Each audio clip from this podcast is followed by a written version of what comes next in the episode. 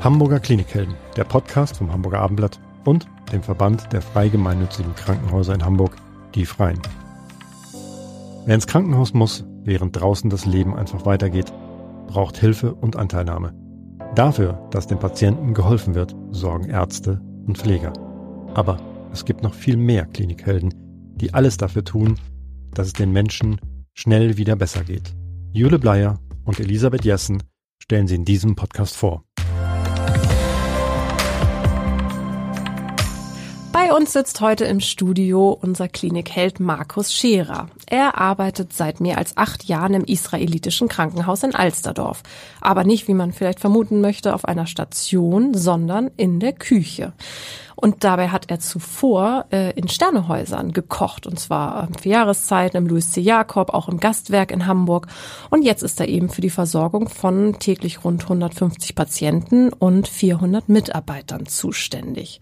Herr Scherer, da muss man natürlich als allererstes fragen, wie kommt man von vier Jahreszeiten in die Küche eines Krankenhauses? Ja, das hat sich über ein paar Jahre entwickelt. Ich bin ja Mitte der 90er nach Hamburg gekommen, wollte eigentlich ein Jahr damals ins vier Jahreszeiten. Das sind jetzt fast 30 Jahre, die ich in Hamburg bin.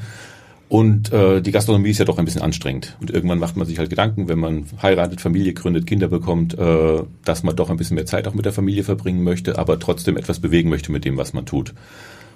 So eine Stelle zu finden ist nicht einfach. In den meisten Krankenhäusern, Großkantinen wird halt viel mit Fertigprodukten gearbeitet. Und dann kam eine Stellenanzeige des israelitischen Krankenhauses die erstmal sehr, sehr interessant war und nach einem Gespräch mit meinem jetzigen Geschäftsführer des Hauses, Herrn Markus Jahn, stand sehr schnell fest, dass ich diese Stelle gerne übernehmen möchte. Hätte es denn auch eine normale Firmenkantine sein können oder was ist das Besondere am Krankenhaus? Was hat Sie daran gelockt? Am Krankenhaus ist eigentlich die Herausforderung, dass man äh, für Patienten oder für Gäste kocht, die es wirklich nötig haben, ein gutes Essen zu bekommen, weil Essen und Genesung doch sehr viel miteinander zu tun haben und äh, man kann wirklich sehr, sehr viel bewegen, wenn man sich dafür interessiert und Spaß hat an dem, was man tut.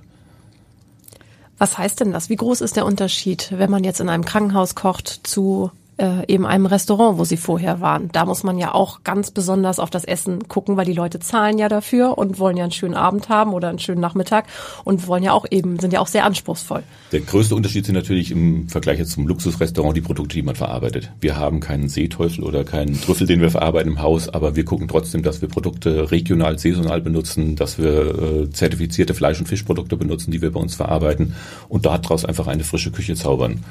Von den Abläufen her ist es ähnlich wie in einem Hotel. Äh, die Patienten oder Gäste brauchen Frühstück, Mittag, Abendessen, sie brauchen Kaffee, sie brauchen Kuchen, sie brauchen Zwischenmahlzeiten. Eigentlich die gleichen Sachen, die man in einem äh, Hotel oder in der Gastronomie auch hat. Natürlich unter anderen Gesichtspunkten. Es fließt immer die medizinische Sicht mit ein. Das heißt, was braucht der Patient wirklich und was können wir auch anbieten dazu? Sie haben ja selber gerade gesagt, wie wichtig das Essen im Krankenhaus ist für die Patienten. Was ist denn die größte Herausforderung? Also wenn man so sich umhört unter Freunden, ähm, die mal im Krankenhaus waren, die einen sagen, ja, war alles in Ordnung und so Leute, die viel Krankenhauserfahrung haben und verschiedenste Häuser kennen, sagen dann auch gerne, oh, das Essen war einfach langweilig. Es gab immer nur Brot zum Abendbrot und es ist, schmeckt nach nix. Was sind die großen Herausforderungen in der Krankenhausküche? Die großen Herausforderung ist die medizinische Sicht. Wir haben bei uns im Haus äh, drei Gerichte, aus denen der Patient jeden Tag auswählen kann, haben aber dazu 28 unterschiedliche Kostformen von glutenfrei, laktosefrei, vegan etc., Calciumarm, Natriumarm etc., was alles kombiniert werden muss. Und da ist die Herausforderung, den Speiseplan so zu gestalten, dass die sagen wir 70 bis 80 Prozent der Patienten ohne umzubestellen etwas wählen und finden können. Wir verzichten dann zum Beispiel auf Knoblauch, auf Pfeffer in der Küche, arbeiten mit frischen Kräutern, äh, verzichten auf äh, Soßenbinder oder äh, mit Mehl abzubinden, sondern nehmen Stärke, um dort auch Glutenallergiker etc. Äh, besser bedienen zu können. Und das ist eine sehr große Erleichterung für den Patienten. Ich glaube, wenn man selber betroffen ist von Allergien und Unverträglichkeiten, ist es doch sehr anstrengend, jedes Mal wieder das Gleiche zu erzählen. Ich kann dies nicht, ich kann das nicht, ich vertrage jenes nicht. Und wir versuchen es dem Patienten durch ein Baukastensystem einfach so einfach wie möglich zu machen, dass er äh, aus Menü 1 die Hauptkomponente wählen kann, aus 2 die Soße, aus 3 die Gemüsebeilage und dann wirklich das auf dem Tisch liegen hat, was ihm auch schmeckt. Ist da mit Ihnen so ein neuer Geist eingezogen? Ich darf nämlich mal kurz erinnern an einen Aufenthalt im israelitischen Krankenhaus. Ich habe mal meine Gallenblase geopfert vor, naja, 15 Jahren knapp. Also sehr, sehr früh. Und dann kriegte ich nach der Operation so frittierte Gemüsetaschen. Das hat mich damals schon verwundert und ich weiß auch nicht mehr, ob ich sie wirklich gegessen habe, weil es kam mir spanisch vor. Ich dachte, das kann eigentlich nicht so richtig gesund sein. Würde mir auch spanisch vorkommen, ja. Äh, man muss natürlich darauf achten. Es war viel Arbeit. Also wir haben über ein bis fast anderthalb Jahre gebraucht, um diesen neuen Speiseplan zu erstellen. Mein Stellvertreter Colin Hoger, der war schon vor mir im Hause, mit dem habe ich erstmal zusammengestellt und guckt, was haben wir denn überhaupt? Was haben wir für personelle Möglichkeiten, was haben wir materielle Möglichkeiten, was für Anforderungen haben wir gegenüber dem Patienten und haben dann angefangen, Stück für Stück die Küche umzubauen. Weil wenn man hingeht und hat 20 Mitarbeiter, die schon teilweise 20, 25 Jahre im Haus sind, überfordert man sie sehr schnell, wenn man alles mhm. auf einen Schlag ändert. Wir sind dann hingegangen und haben Stück für Stück angefangen, haben gesagt, okay, wir fangen in der ersten Woche an, schneiden den Obstsalat selber eine Kleinigkeit, mhm. die aber eine sehr große Wirkung hat. Wenn ich jetzt einen tiefgefrorenen oder einen Obstsalat aus dem Eimer habe, das sieht ganz anders aus als ein frischer Obstsalat. Und so haben wir Stück für Stück angefangen, die Mitarbeiter in die Umstellung mit einzubeziehen, ihnen gezeigt, wie es funktioniert, haben sehr, sehr gut, gutes Feedback darauf bekommen und haben dann einfach auch geguckt, welchen Schritt gehen wir als nächstes. Und das hat so anderthalb Jahre gedauert, bis wir so die ersten 50 Prozent geschafft hatten. Sind immer noch nicht ganz da angekommen, wo wir hinwollen, aber haben schon ziemlich viel in acht Jahren erreicht. Sind Sie jetzt, äh, glaube ich, bei 80 Prozent der Produkte sind frische Produkte, genau, die Sie verwenden? Genau, wir sind auch von circa 20 Lieferanten, die wir hatten, auf mittlerweile nur noch drei Lieferanten runtergekommen, wo man dann natürlich auch vom Einkauf her viel besser reagieren kann und viel besser mit den Mitarbeitern oder mit den Lieferanten sprechen kann. Was brauche ich, was passt zu mir genau? Haben mittlerweile eine Firma in Hamburg gefunden, die das Gemüse für uns schneidet. Das heißt, wir bekommen jeden Tag das Gemüse frisch geschnitten bei uns angeliefert. Und das ist halt schon ein Riesenunterschied. Natürlich haben wir auch Tiefkühlprodukte. Äh, ohne die kommt keiner hin. Äh, wir haben die sind ja auch nicht verpönt. Genau, das ist ja auch ein gutes Produkt. Mhm. Nur es stellt sich halt von der Zeitaufwand niemand mehr hin und putzt Spinat oder putzt Boden, mhm. aber alles andere kommt frisch. Wir kochen unsere Soßen selber, unsere Suppen selber und das kommt sehr, sehr gut an bei den Patienten.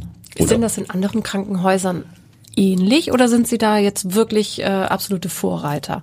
Sagen wir, es geht langsam in die Richtung, dass Krankenhäuser umdenken. Viele Krankenhäuser haben keine eigenen Küchen mehr, haben Großketerer, die dann liefern. Man muss zwei bis drei Tage im Voraus sein Essen bestellen, um es geliefert zu bekommen, was natürlich auch von der Logistik her gar nicht anders funktioniert. Bei uns im Haus ist es so, der Patient oder Gast kann morgens bis 7 Uhr sein Frühstück noch umbestellen, kann bis halb elf sein Mittagessen und bis 13.30 Uhr sein Abendbrot für den gleichen Tag noch umbestellen was natürlich sehr äh, flexibel ist. Und gerade wenn ein Patient nach der Visite gesagt bekommt, er darf nach der flüssigen Kost endlich wieder was essen, ist das natürlich ein Highlight für ein ihn. Highlight, klar.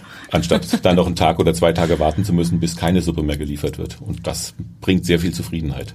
Was gibt's denn äh, am häufigsten bei Ihnen? Oder was sind so die Gerichte, die die Patienten am liebsten bestellen, am liebsten mögen und die Ihnen auch vielleicht äh, am besten bekommen? Wir haben natürlich einen sehr hohen Altersdurchschnitt im Krankenhaus und da kommt Hausmannskost sehr, sehr gut an. Eine hausgemachte Frikadelle, ein Hühnerfrikassee, aber auch eine Lasagne oder Spaghetti Bolognese laufen sehr, sehr gut. Müssen natürlich auch gucken, dass wir die Mitarbeiter zufriedenstellen oder auch mit dem Trend gehen. Äh, wir haben jetzt Wraps mit auf die Karte genommen, wir haben äh, gebackene Falafel mit aufgenommen, es gibt Tofu im Sesammantel, es gibt ein Blumenkohlcurry, es gibt Linsenfrikadellen. Also wir machen ein breit gefächertes, breit gefächertes Angebot. Kriegen denn Ihre Mitarbeiter das gleiche Essen angeboten wie Ihre Patienten? Genau, die äh, Cafeteria ist bei uns ab 11.30 Uhr geöffnet. Das heißt, wenn die Speisenversorgung auf dem Weg auf die Station ist, macht die Cafeteria auf, die Mitarbeiter gehen dort essen und es ist für mich auch ein schönes Barometer, dann die Zufriedenheit zu sehen. Weil der Mitarbeiter kann dann viel zufrieden auch auf die Station gehen. Wenn mal Reklamationen kommen sollten, kann man ganz anders damit umgehen, wenn man selber das Essen gegessen hat die komplette Direktion und äh, Verwaltung geht dort essen. Dort bekommen wir auch direktes Feedback. Ja, war lecker heute. Mhm, und wenn mhm. mal wirklich was nicht gut ist, kriegt man auch das Feedback und kann darauf reagieren. Das israelitische Krankenhaus ist ja auch spezialisiert eben auf Erkrankungen der Verdauungsorgane. Deswegen ist die Küche ja auch noch mal wichtiger als vielleicht in anderen Häusern. Was äh, darf bei Ihnen auf gar keinen Fall ähm, mehr auf den Teller kommen? Stichwort frittiertes oder was, was sind wirklich No-Gos, die es vielleicht früher mal gab oder äh, vielleicht in der Krankenhausküche ansonsten auch gibt? Ich würde sagen, die No-Gos sind meistens so die Kombinationen. Früher oder in den meisten Krankenhäusern ist es so, wählen Sie Menü 1, 2 oder 3 oder lassen Sie es bleiben. Bei uns ist einfach dieses Baukastensystem, wo der Patient frei wählen kann. Äh, natürlich je nach Kostform oder Kostformkombination äh, sagt der Speiseplan auch, das dürfen Sie nicht oder das können Sie nicht essen, das können Sie nicht essen. Aber auch da haben wir eine Möglichkeit. Das heißt, wenn jetzt jemand äh, eine leichte Vollkost und ist noch laktoseintolerant, Glutenunverträglichkeit, muss natriumarm essen, dann haben wir ein eigenes Ernährungsteam im Haus. Das Ernährungsteam macht bei jedem äh, Gast oder Patient, der ins Haus kommt, ein Eingangsscreening auf Mangelernährung und kann dann genau darauf reagieren. Und dann äh, reagieren wir aus der Küche mit einer Wunschkost. Das ist ja auch so ein neueres Phänomen, dass es ja ganz viele ähm, Allergien oder Intoleranzen gibt. Ich war jetzt gerade in England und da wurde bei jedem Essen, in jedem Restaurant gefragt, haben Sie irgendwelche Allergien? Also so weit sind wir in Deutschland nicht, aber trotzdem das Phänomen, dass man irgendwas nicht essen kann oder möchte, ist ja groß. Das ist ja für Sie schon eine ganz große Herausforderung dann, wenn, wenn man auch noch Komponenten äh, unterschiedlich bestellen kann. Wie gehen Sie denn damit um? Na, die einzelnen Komponenten sind auch deklariert. Das heißt, auf dem ja. Speiseplan steht hinter jeder Komponente, was ist dort enthalten, was ist für die Kostform geeignet. Äh, dann hilft uns natürlich die EDV, äh, weil die mhm. oder das Speisenerfassungssystem, was wir haben, sehr, sehr gut darauf eingestellt ist und man dann wirklich sehr speziell auf den Patienten reagieren kann und wirklich im Vorfeld schon sagen kann, die Unverträglichkeiten sind da, das mhm. ist möglich, das ist nicht möglich. Das würde heute gar nicht mehr per Hand gehen. Also es gibt Häuser, die machen das noch per Hand, aber dann gibt es auch nur die einzelnen Menüs zur Auswahl und nicht die selektierten Sachen für den Patienten, um wirklich ein Wohlfühl-Feeling herzustellen. Aber wenn Sie jetzt alles frisch kochen, irgendwann ist doch dann der Reis ist dann irgendwie serviert und alle und dann kochen sie dann neu oder? Ja, dafür haben wir Produktionspläne. Das heißt, äh, der Patient wählt ja aus einen Tag vorher im sagen wir dann mal 80 bis 90 Prozent Okay, abgedeckt. also er wählt einen Tag vorher aus, aber er kann dann noch umbestellen. Genau, aber, aber das heißt, die, in der ja Menge eh, wissen Sie. Eh circa 70, oh, 80 Portionen von jedem Menü mehr, die dann im Café mhm. am Park verkauft mhm. werden für die mhm. Mitarbeiter. Also haben wir für den Patienten erstmal auf jeden Fall von allem genug da. Okay. Weil die Patientenversorgung steht im Vordergrund ja. und alles, was danach kommt, ist dann das nice to have. Ist ja aber auch ein riesiger logistischer Aufwand, oder? Wenn jeder Patient sich selber was zusammenstellen kann, mhm. gleicht ja kein Gericht dem anderen. Es muss ja wirklich klar sein, man macht äh, in der Küche einen Teller fertig, der muss dann auf die Station gelangen und dann auch wirklich ans richtige Bett. Wie ist das organisiert, dass das wirklich bei jedem genauso ankommt? Ja, der Patient wählt erstmal aus, das wird in dieses Speisenerfassungssystem eingegeben und bei uns kommen dann kleine Produktionszettel raus, wie eine kleine Speisekarte. Da drauf steht dann einfach nur eine Portion Kartoffeln, einmal das Zegeliner Gulasch, einmal Bohnen mit dazu und diese äh, Karten laufen dann über ein Speisentransportband. Kann man sich vorstellen, wie in einer Fabrik am Montageband gibt es unterschiedliche Posten. Jeder legt seine Komponente drauf am Ende des Bands steht dann ein Diätkoch, kontrolliert, dass die Kostform auch zusammenpasst und dann geht das Tablett hoch auf die Station. Aber das mit diesen Speisensätteln ist dann wieder ein bisschen so wie im Restaurant, wo dann so Leute mit Extrawünschen kommen, oder? Genau. Also wahrscheinlich ist es schlimmer als im Restaurant, weil da sind die Leute wahrscheinlich nicht ganz so. Nein, das ist Gewohn Gewohnheitssache und wir versuchen halt die Menüs schon so ausgewogen anzubieten, dass nicht viele Umstellungen stattfinden, mhm. sonst könnten wir auch gar nicht diese vielen Kostformen anbieten. Also bei 28 unterschiedlichen Kostformen müsste ich sonst zehn Diätköche in der Gegend rumstehen haben, die jedes Gericht nochmal einzeln kochen. Ja. Äh, deswegen versuchen wir halt auf allergene Zusatzstoffe in den Gerichten so schon zu verzichten, dass man es dem Großteil der Patienten so anbieten kann. Wir sprechen ja jetzt hauptsächlich über das Mittagessen, aber auch Frühstück ist ja wichtig. Kommt ja immer sehr ja. gerne sehr früh im Krankenhaus, genauso wie das Abendbrot wo noch nicht mal das Sandmännchen, glaube ich, geflimmert ist über die Bildschirme. Das, ähm, was gibt's denn da? Frühstück und Abend. Frühstücksauswahl, äh, Auswahl aus unterschiedlichen Brötchen, vier oder fünf verschiedene Brotsorten zur Auswahl. Äh, der Patient kann jeden Tag unterschiedliche Wurst- und Käsesorten bestellen, verschiedene Joghurts mit dazu bestellen. Und das Schöne, was bei uns ist, er muss nicht für eine Woche im Voraus bestellen, sondern kann jeden Tag wechseln. Das heißt, in meisten vielen kriegt man so ein Feedback, ich musste jeden Tag Schinken essen. Ja. Bei uns ist es so, es steht extra auf dem Speiseplan mit drauf. Haben Sie Änderungswünsche, bitte wenden Sie sich an das Pflegepersonal und dann wird das auch umgestellt. Das heißt, ich kann zur nächsten Mahlzeit mein Essen komplett umbestellen Meistens ist es ja so, man isst Gewohnheitstier. Man isst Brot oder Brötchen, man trinkt Kaffee oder Tee. Das ist schon mal die Basis, die gleich bleibt. Aber dann von Salami auf Putenbrust oder von Putenbrust auf Lachsschinken umzusteigen oder vom Gouda auf den Camembert ist ein Klick und ist im System mit drin. Aber am Abend gibt's dann wieder das Gleiche, oder? Nee, abends auch komplett andere Auswahl. Ach so. Abends gibt's dann halt noch verschiedene Salate mit dazu, ob mhm. ein Geflügelsalat, ob ein Fleischsalat mhm. etc. Auch da ist eine freie Kombination kleine Salate mit dazu. Auch zum Mittagessen kann man Salat mit dazu nehmen, wenn man möchte. Und um die lange Zeit zwischen Mittag und Abend zu überbrücken, gibt's dann noch äh, Kuchen. Wird der auch selbst gebacken? Nein, das nicht. Das schaffen wir aus logistischen Gründen nicht. Äh, wir haben unser Kaffee am Park äh, leider durch Corona doch sehr zeitlich reduziert. Wir hatten sonst äh, eigentlich bis jeden Tag abends bis 17 Uhr geöffnet. Dadurch, dass wir immer noch Eingangsbeschränkungen haben, was Publikum anbelangt, was Besucher anbelangt, ist es mittlerweile ab 14 Uhr geschlossen. Und da ist das Kaffee- und Kuchenchef dann doch so ein bisschen eingebrochen. Es gibt immer noch kleine Kuchen auf der Station, die man auswählen kann. Ansonsten lohnt es sich leider nicht, das Kaffee offen zu lassen, was schade ist. Was vermissen Sie denn aus Ihrer Zeit, Ihrer alten Zeit als Koch? Gibt es da etwas? Vermissen eigentlich nicht, aber ich wollte die Zeit auch nicht missen, weil äh, ohne diese Zeit mitgemacht zu haben, auch das viele Arbeiten, den Stress miterlebt zu haben, könnte ich meinen Job jetzt nicht so entspannt machen, wie ich ihn mache, weil es war einfach eine tolle Lehrzeit, muss ich sagen, egal in welchem Haus ich war.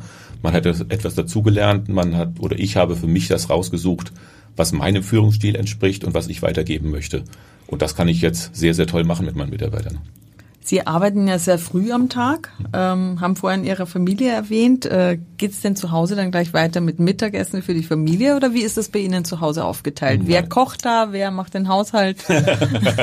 äh, die Woche über Montag bis Freitag kocht meine Frau, am mhm. Wochenende koche ich und den Haushalt am Wochenende teilen wir uns natürlich. Äh, dadurch, dass ich früh Feierabend habe, ja. ist es kein Problem, nachmittags zum Einkaufen zu fahren oder die Kinder mal zum Reiten oder zum Tanzen zu fahren. Das sind alles so Sachen, die gehören bei einer Familie einfach, glaube ich, mit dazu. Was das, gibt's denn bei Ihnen so zu Hause, wenn Sie kochen und, und was kocht Ihre Frau? Ist das unterschiedlich? Ja. Aber äh, in der Woche muss es halt schnell gehen. Meine Frau ja. arbeitet auch, die Kinder kommen zwischen 13 und 14 Uhr von der Schule nach Hause. Das heißt, das Essen muss schnell gehen. Am Wochenende haben wir Zeit, dann kann man da auch mal planen, kann die Kinder fragen, was wollt ihr essen? Ja. Wir grillen sehr, sehr gerne zusammen, was einfach für mich auch Spaß ist. Das kann man mit den Nachbarn zusammen machen. Man kann sich so ein bisschen gegenseitig herausfordern. Oh, ich habe das neu, ich habe das neu. Wir haben sehr, sehr guten Bauern bei uns um die Ecke, wo wir unser äh, Fleisch und Gemüse alles frisch holen, was dann natürlich auch ein richtig schönes Highlight ist und das macht einfach Spaß. Machen Sie das auch mal zusammen? Ja. Es gibt ja so Paare, die kochen zusammen und andere, dann, dann läuft das ja getrennt ab. Sagen wir so, wir kombinieren das miteinander. Der, äh, einer allein kochen ist einfacher, mhm. äh, der andere kümmert sich dann ums Tischdecken, um Abräumen etc. pp. Das klappt besser. Ich stelle mir das ja ein bisschen schwierig vor mit so einem äh, Sternekoch oder äh, haben Sterne-Küchenkoch, äh, mit dem dann irgendwie die Küche zu teilen. Ich kann da ihre Frau verstehen, wenn sie sagen, das ist ein bisschen schwierig. Es hat halt jeder seine Handgriffe, die ja. Standard sind, wie man seinen Pfannkuchen macht, welche Pfanne man gerne nimmt, welche man nicht nimmt. Aber wir sind jetzt auch schon seit über 20 Jahren zusammen, ja. deswegen. Wir Gibt, kennen uns und wissen uns. Gibt es denn so einen Klassiker, was Sie kochen zu Hause? Äh, eine selbstgemachte Bolognese, aber nicht mit Hackfleisch, sondern äh, mit Rindfleisch sozusagen wie ein Rinderbraten und mhm. den geschmort wie ein richtiges Sugo di Banzo nennt man es in Italien. Mhm. mhm. Da wird sozusagen das drei bis vier Stunden im Ofen geschmort und dann mit der Gabel einfach nur zerpflückt das Fleisch, äh, was einfach total lecker ist. Das ist Weltenunterschied. Das klingt auch sehr, sehr gut. Was würden Sie denn niemals essen, beziehungsweise würde bei Ihnen niemals auf den Tisch kommen? Was ich nicht mag, sind Innereien. Ob äh, Kutteln, Leber, Nieren etc. Das sind Sachen, da habe ich einfach eine persönliche Abneigung gegen. Das muss nicht sein. Ich kann verstehen, wenn andere sagen, ja, das schmeckt oder ich möchte das Tier komplett verarbeiten. Äh, das sind Sachen, die mir nicht schmecken persönlich. Und was würden Sie raten, was man, was soll man denn essen, um gesund zu bleiben, damit die Verdauungsorgane gesund bleiben, der Darm gesund bleibt? Gibt es da von Ihnen so äh, Geheimtipps, was man gerne und viel essen soll, außer das, was man kennt. Natürlich soll man viel Gemüse essen, ist klar. Ja, ich würde sagen, immer das Ganze in Maßen zu halten. Also mhm. lieber weniger und dafür qualitativ hochwertiger kaufen. Äh, so das klassische Beispiel, die Leute kaufen sich einen Grill für äh, eineinhalbtausend Euro und kaufen sich die Bratwürste für 99 Cent. Das ist so das, wo ich sage, dann kaufe ich mir lieber den Grill für 99 Euro und die Bratwurst für 17 Euro das Kilo und habe ein viel besseres Produkt auf dem Tisch liegen und erst dann lieber nur eine Bratwurst anstatt dieses ganze XXL, was in den letzten Jahren in Deutschland auch sehr oft zugekommen war. Weil das ist keine Qualität. Wo soll es herkommen, wenn äh, Supermärkte Werbung mit Hackfleisch für 2,99 machen? Von welchem Tier soll es kommen, dass es gesund ist? Mhm. Und da muss man einfach anfangen, umzudenken, zu sagen, ich guck mal um mich drumherum, eigentlich in und um Hamburg oder um Hamburg drumherum gibt es genügend Hofläden, Bauernhöfe, wo man sieht, wo das Tier herkommt. Das muss auch nicht unbedingt Bio sein, äh, das muss regional sein, das muss saisonal sein. Und gerade das Saisonale ist, glaube ich, sehr, sehr wichtig. Äh, es hat sich in den letzten Jahren so eingebürgert, man hat das ganze Jahr über Spargel, man hat Beeren das ganze Jahr über.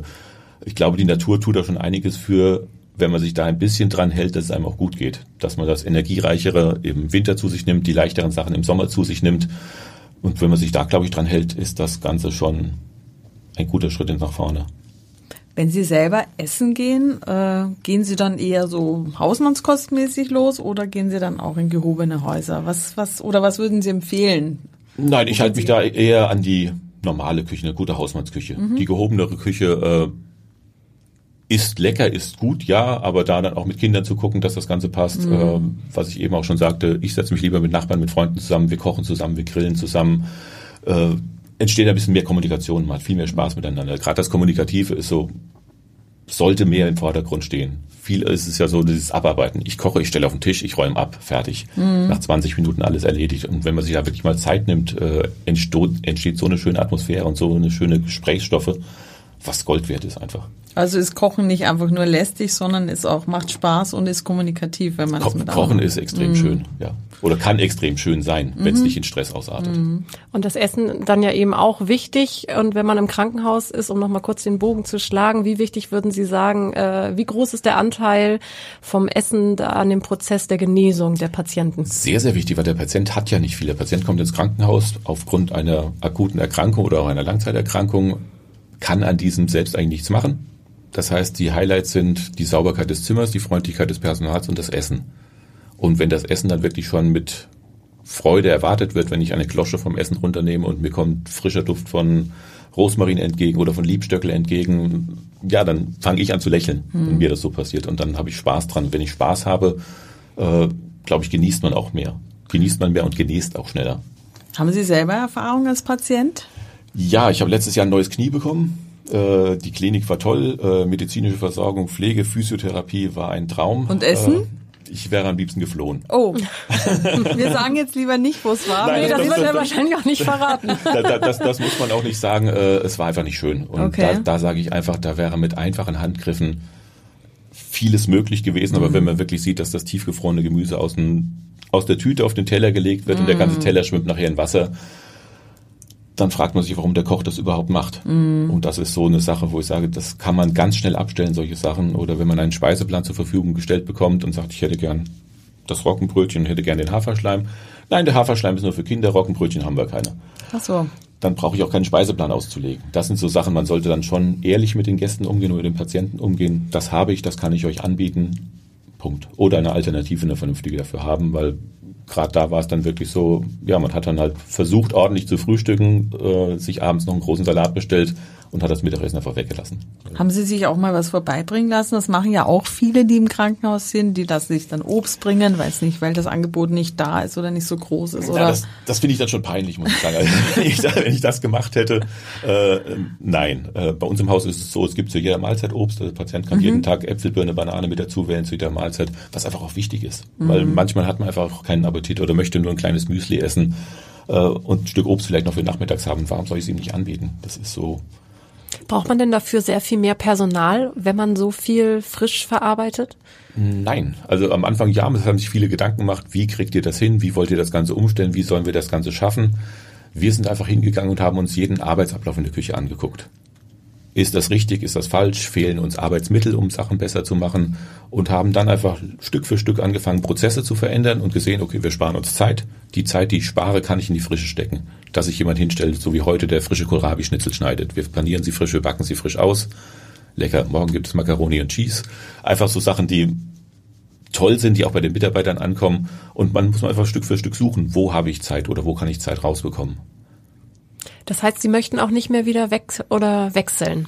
Das Nein. ist jetzt etwas, was Sie, weil es doch äh, eigentlich jeden Tag natürlich dasselbe ist, aber es ist trotzdem für Sie so äh, abwechslungsreich, dass Sie sagen, da habe ich jetzt erstmal für die nächste Zeit meinen äh, Traumberuf gefunden. Es ist auch nach acht Jahren noch abwechslungsreich und immer noch eine Herausforderung, aber ich habe auch irgendwann mal gesagt, es ist für mich wie ein Hafen, den ich angefahren habe. Es ist eine Zufriedenheit, die in mir selber entstanden ist. Natürlich auch durch die Life-Work-Balance, die dazugekommen ist. Das heißt, ich kann von Montags bis Freitags meine Energie dort reinstecken. Ich kann aber das Wochenende genießen. Ich kann meinen Urlaub genießen. Ich muss nicht tausendmal noch E-Mails abrufen während meinem Urlaub, sondern ich mache um 15 Uhr mein Handy aus, wenn ich in Urlaub gehe und mache es am Sonntag, bevor ich wiederkomme, an. Ich habe einen tollen Stellvertreter, der alles macht in der Zeit, was zu machen ist und das beruhigt sehr.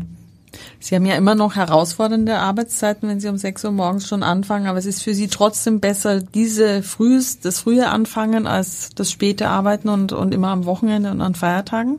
Ja, der Rest des Tages ist planbar. Und das gönne ich auch meinen Mitarbeitern. Wir arbeiten nur in einem Einschichtsystem. Das heißt, wir fangen alle zusammen an, wir hören alle zusammen auf, was natürlich dann auch gut ist. Es kann danach nichts mehr passieren. Das heißt, wenn ich aus der Küche gehe, sind meine Mitarbeiter auch weg. Ich mache das Licht aus. Ich komme morgens als erster, mache das Licht wieder an und in der Zwischenzeit kann nichts passieren. Aber dann muss das Abendessen ja schon fertig sein. Genau, das wird um 14 Uhr produziert, das Abendessen, kommt in Kühltransporter, wird dann auf die Stationen hochgefahren, dort um 17 Uhr verteilt. Sie haben gerade die, äh, die Zusammenarbeit mit den Kollegen erwähnt, also gerade aus der gehobenen Küche, ich kenne es auch nur vom Lesen und aus Reportagen, ist der Ton ja manchmal etwas rauer. Das klingt bei Ihnen jetzt anders. Ja, weil äh, das ganze Gekeife und Angeschreie bringt nichts, finde ich. Dieses, mhm. äh, weil das Gegenüber wird immer nervöser, man macht noch mehr Fehler. Äh, ich finde eine Kommunikation viel, viel besser. Und wenn mal was schief geht, kann man sich den Mitarbeiter zur Seite ziehen, einmal kurz ins Büro, kann darüber sprechen. Und man ist vom kleinsten Mitarbeiter abhängig. Egal, was der Mitarbeiter macht, ob er nur den Wagen schiebt, ob er spült, ob er sauber macht, äh, nur so funktioniert das. Wenn die Zahnräder ineinander greifen, können wir als Team funktionieren. Und das hat sich halt in den letzten acht Jahren herauskristallisiert, dass das funktioniert. Klar gibt es Reibereien. Wir haben zehn unterschiedliche Nationen in der Küche, mhm. unterschiedliche Auffassungen, unterschiedliche Intellekte und da kommt es immer mal zu Reibereien, aber das ist, glaube ich, menschlich und überall so. In der Gastronomie gibt es ja große Nachwuchsprobleme. Wie ist das in Ihrem Bereich, im Krankenhaus? Ist es schwierig, jemanden zu finden, wenn Sie jemanden suchen? Sie haben ja gesagt, viele arbeiten schon lange da, aber innen wieder wird ja wahrscheinlich jemand in Neues Rente gebraucht. gehen. Äh, es ja. ist so, dass in den letzten Jahren nicht viel Wechsel stattgefunden hat. Also ich habe jetzt noch fast 80, 85 Prozent meines alten Teams, mit dem ich angefangen mhm. habe was ich auch sehr gut finde. Äh, wir haben jetzt die zweite Auszubildende in der Küche, die wir mit reinbekommen haben als Köchin. Und natürlich heute ist es sehr schwer, Personal zu finden. Auch wenn man heute mal Ausfall hat durch Corona. Man ruft bei der Zeitarbeit an, wir setzen sie auf die Warteliste. Wo bin ich? Mhm. Seite 4. Oh.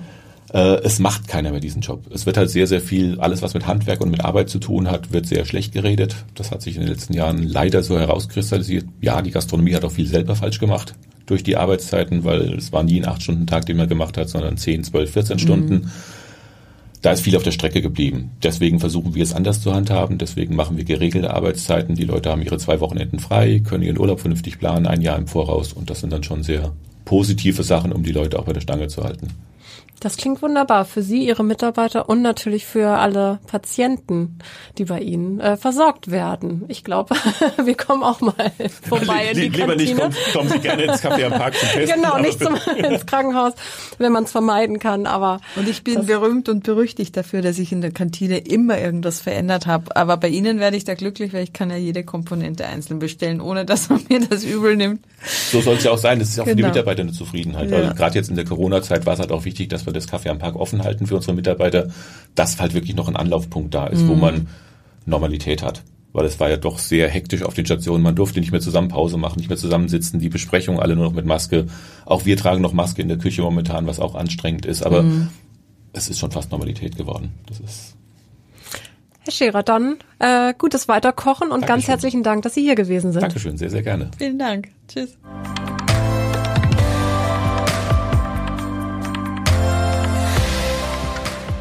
Weitere Podcasts vom Hamburger Abendblatt finden Sie auf abendblatt.de slash podcast.